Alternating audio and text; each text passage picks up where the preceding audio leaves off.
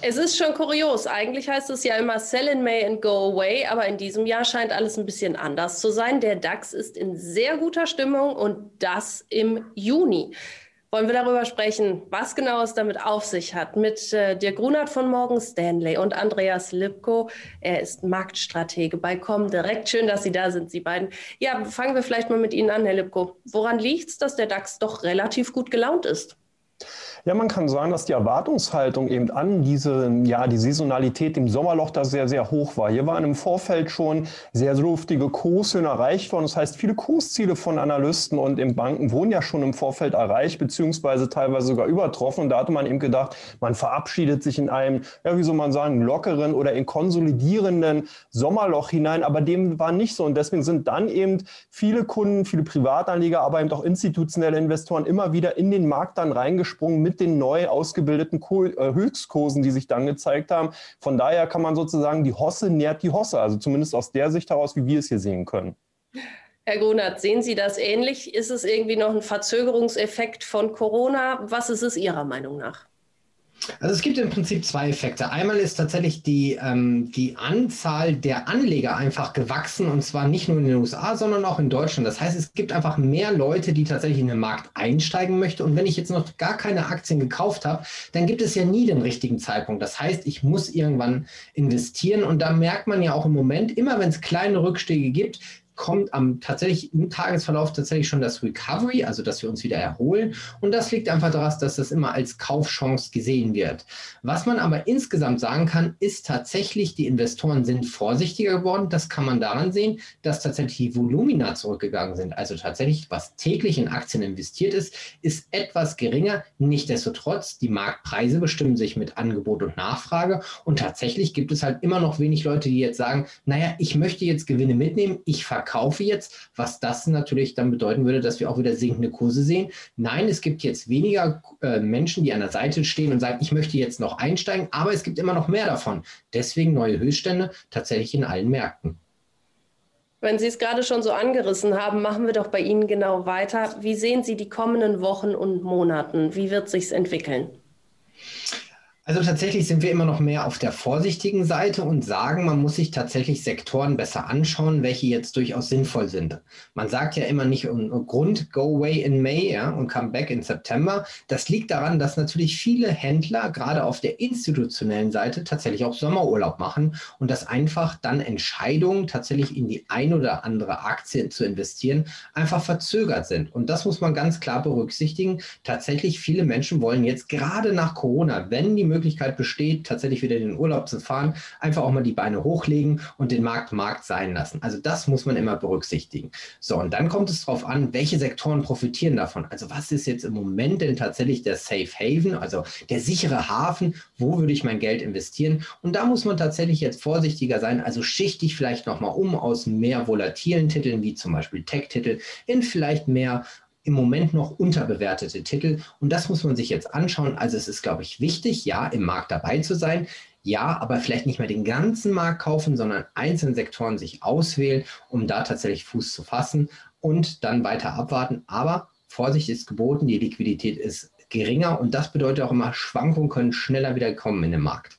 Herr Lipko, spielen wir den Ball vielleicht mal zu Ihnen rüber. Was sind in Ihrer Meinung nach unterbewertete oder vielleicht auch überbewertete Titel, wo man im Moment ein bisschen aufpassen muss, beziehungsweise bei den unterbewerteten, wo man zugreifen könnte?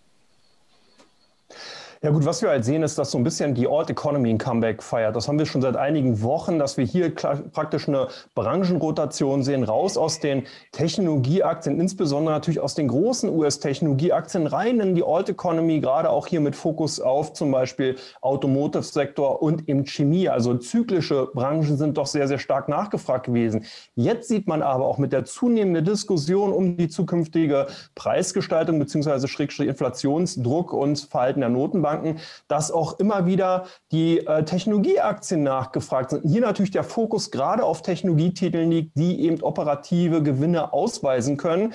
Das ist ein Phänomen, das man im Februar gesehen hat, dass eben hier ganz stark selektiert worden ist. Unternehmen, die hier keine operativen Gewinne aufzeigen konnten, sind eben gemieden worden und demzufolge gab es Umschichtung. Und genau das sind momentan so ein paar Themen, die eben als Rotation durch den Markt gehen. Auf der einen Seite dafür sorgen, dass wir kein Überhinausschießen sehen, sondern eher so ein zaghaftes nach oben tasten, weil eben immer wieder umgeschichtet wird. Auf der anderen Seite aber auch nach wie vor, wie Dirk ja schon gesagt hat, diesen anhaltenden Kaufdruck, weil immer wieder neue Investoren in den Markt kommen und natürlich dann die Liebe eben zu den Aktien entdecken, entsprechende Unternehmen und Aktien kaufen.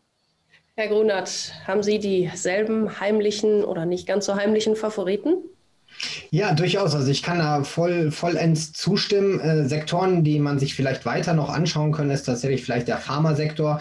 Der ist tatsächlich noch relativ gesehen unterbewertet. Und das ist tatsächlich vielleicht auch ein sogenannten, wie ja oft zitiert wird, ein Reopening Trade. Warum eigentlich?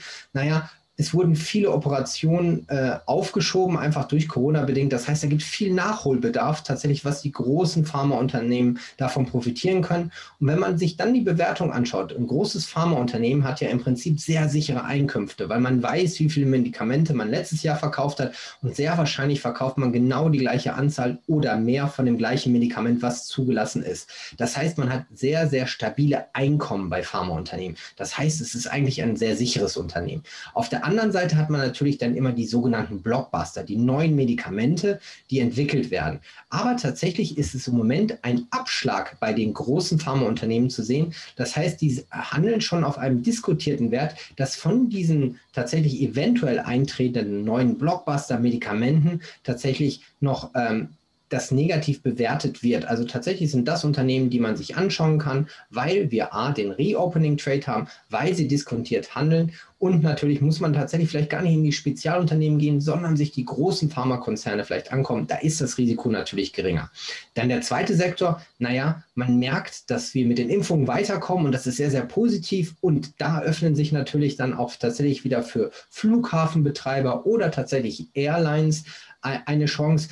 Und wir sind immer noch circa, zum Beispiel, wenn man sich die, ähm, die, die Kapazität von den Flugzahlen anguckt, wir sind noch unter 65 Prozent von dem, was es damals zum gleichen Monat zwei Jahre vorher äh, äh, geflogen wurde. Aber wir sehen jeden Monat jetzt deutlich bessere Zahlen. Jetzt hoffen wir tatsächlich, dass die Europäische Union sich darauf einigt, dass zum Beispiel doppelgeimpfte Personen von A nach B fliegen können, ohne die ganzen Quarantäne. Voraussetzungen oder die Impf, also jeder, der geimpft ist, darf fliegen. Und das öffnet natürlich auch wieder die Möglichkeit, dass diese Branche zurückkommt. Also das sind zwei Sektoren, die man sich jetzt anschauen sollte. Ich glaube halt die Zeit, den ganzen Markt zu kaufen, ist vielleicht tatsächlich von gestern. Jetzt tatsächlich Sektoren sich anschauen und dann schauen, was einem sinnvoll erscheint. Also könnte eventuell dieses Zurück zu normal jetzt auch wieder an der Börse gefragt sein. Herr Lipko, vielleicht an Sie die Frage. Sie hatten das ja gerade schon ein bisschen erwähnt. Das große Wort, was immer der große Schrecken der Anleger ist, Inflation. Wie steht es denn da im Moment? Die FED tagt ja. Was, was macht man mit den Inflationssorgen? Welche Auswirkungen wird das noch haben?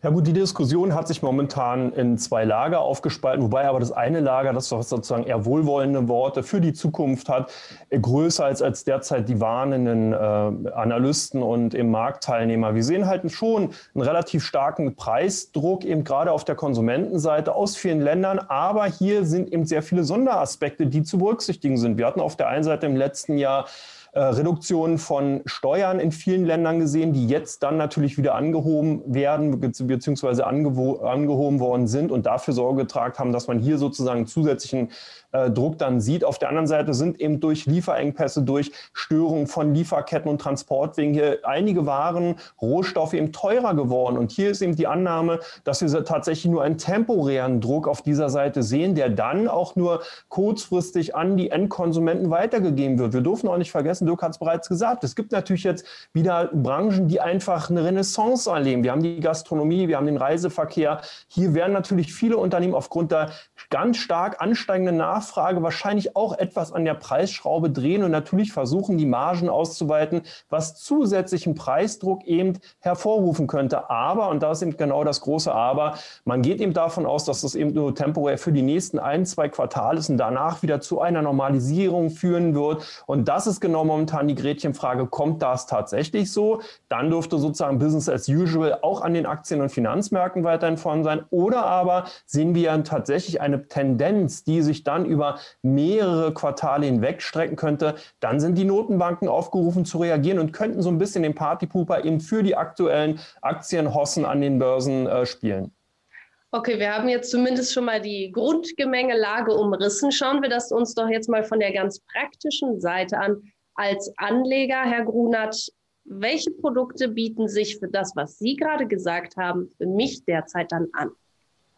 Also ich glaube, man kann eigentlich zwei Produkte wählen. Man kann ja einmal sagen, ich bin der Investor, der hat schon investiert, aber ich vermute tatsächlich, Liquidität in den Sommermonaten ist geringer. Ich möchte meine Füße hochlegen und deswegen hedge ich mein Produkt auf. Also ich kaufe mir ein Produkt, was tatsächlich eine Versicherung für mein Portfolio ist, um einfach tatsächlich zu sagen, naja, vielleicht auch etwas weniger. Also die Versicherung ist umso teurer, umso mehr ich absichern möchte. Vielleicht entscheide ich mich deswegen und sage, naja, ich habe jetzt mein Aktienportfolio. Ich bin eigentlich happy, wenn es auch 10% fällt, weil es ist schon stark gestiegen. Das heißt, ich kaufe mir eine Absicherung tatsächlich vielleicht bei 90%, aber es gibt mir halt die Sicherheit für die nächsten, keine Ahnung, drei, sechs Monate einfach besser schlafen zu können oder besser meine Sommerzeit genießen zu können. Und ich glaube, das ist erstmal ein, ein ganz gutes Produkt, weil man auch mal Gewinne tatsächlich dadurch absichern kann.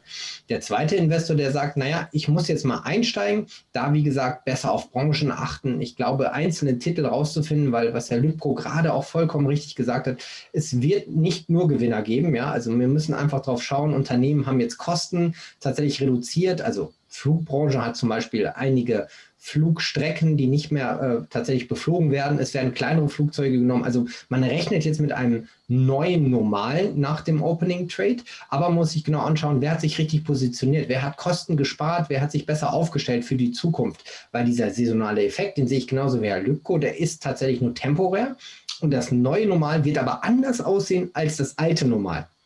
Verhalten von uns selbst, arbeiten. Also gehen wir immer noch ins Office oder wird tatsächlich die Office-Zeit nicht tatsächlich reduziert? Also man sieht ja, dieses Flexibilitätsarbeiten wird vom Arbeitgeber angeboten oder auch tatsächlich von der Politik gefordert. Also da gibt es viele Faktoren. Das heißt, wenn ich jetzt ein neuer Investor bin, muss ich mich mit Sektoren beschäftigen. Das ist wichtiger denn je, tatsächlich zu sagen, naja, das ist die Idee, an die ich glaube, so sieht das neue Normal aus. Keiner weiß es, wie es in zwei Jahren aussehen wird. Ähm, deswegen ganz wichtig, mit Sektoren, welcher Trade für einen sinnvoll ist und dann tatsächlich auch nicht nur auf eine Aktie setzen, weil auch innerhalb eines Sektors wird es Gewinner oder Verlierer geben. Deswegen etwas breiter investieren. Das ist, glaube ich, da liegt man nicht mit verkehrt. Herr Lipko, wie sieht Ihre Anlagestrategie aus für den Privatanleger? Ja, man kann sagen, also gut, eine Anlagestrategie, was wir halt sehen, was viele Kunden von uns machen, ist, dass man hier tatsächlich auf Aktien natürlich fokussiert ist, die zum Beispiel eine niedrige Volatilität haben. Da werden tatsächlich viele Optionsscheine gehandelt. Da lebt man also auch wieder sozusagen Comeback dieses Anlagevehikels, wenn man so will. Auf der anderen Seite werden aber auch vermehrt Hebelprodukte gehandelt, eben zum Beispiel auf Rohstoffe oder ganze Indizes. Und hier ist natürlich der Fokus ganz klar weiterhin auf den DAX. Das ergibt sich natürlich aufgrund der Schwankungsbreite und dahingehend, dass man hier mit Hebelzertifikaten entsprechende Trading-Möglichkeiten wahrnehmen kann. Aber was auch ganz interessant ist, dass wir tatsächlich auch wieder Discount-Zertifikate vermehrt sehen, die hier dann eben auf einzelne Aktien dann tatsächlich nachgefragt worden sind. Also man merkt schon, hier sieht man tatsächlich sehr, sehr viele proaktive Akteure auf der Privatkundenseite, die entsprechend dann agieren. Und das zeigt dann halt auch in der Gemengelage insgesamt, dass dieses Vorgehen eigentlich auch ganz clever und ganz intelligent ist. Zum Abschluss noch die Frage an Sie beide, aber wir fangen jetzt nochmal mit Herrn Lübko an, weil wir gerade bei Ihnen sind. Welche Risiken muss ich beachten, wenn ich mich als Anleger am Aktienmarkt umschauen möchte? Ja gut, grundsätzlich ist es halt an der Börse so, dass natürlich hier das kein Wunschkonzert ist, sondern wenn man natürlich eine Position in einer Aktie direkt hat oder halt zum Beispiel über Zertifikate, dann muss man natürlich hier auch ein sehr, sehr restriktives Risikomanagement betreiben, weil logischerweise nicht die Kurse unbedingt auch in die Richtung laufen müssen, in der man sich das gerade wünscht. Also das heißt, Timo, sollte man schon mit einem sehr, sehr großen Augenmerk natürlich dann nicht nur die Erwartungshaltung, was möchte ich für Gewinne machen, sondern was für ein Risiko möchte ich eigentlich eingehen, an erster Stelle stellen. An zweiter Stelle ist natürlich dann auch die Position oder beziehungsweise das Money Management zu nennen, das sollte man auch berücksichtigen, dass man eben, was der Dirk gerade schon gesagt hat, nicht alles in einen Korb legt, sondern tatsächlich eine Steuerung, eine Diversifizierung vornimmt, dass man eben breit aufgestelltes Depot hat und dann eben auch dann die Chancen entsprechend nutzen kann, auch wenn man vielleicht mit dem einen oder anderen Trading-Idee oder eben Investment tatsächlich nicht auf der richtigen Seite liegt. Und ich denke, wenn man das beherzigt, dann hat man tatsächlich auch die Chance durch solche Zeiten, die ja doch teilweise dann auch Risiken natürlich äh, beherbergen, die man momentan nicht sieht. Und das ist ja auch das Risiko, was insgesamt da ist. Risiken, die man sieht, die sind ja bekannt und sozusagen eingepreist. Es geht ja genau um die Risiken, die man nicht sieht, die sozusagen ein Erwartungs- bzw. Überraschungspotenzial haben. Und die muss man eben managen können. Herr Grunert, dieselbe Frage auch an Sie, vielleicht noch mit der Ergänzung, was muss man bei der Emittentin beachten?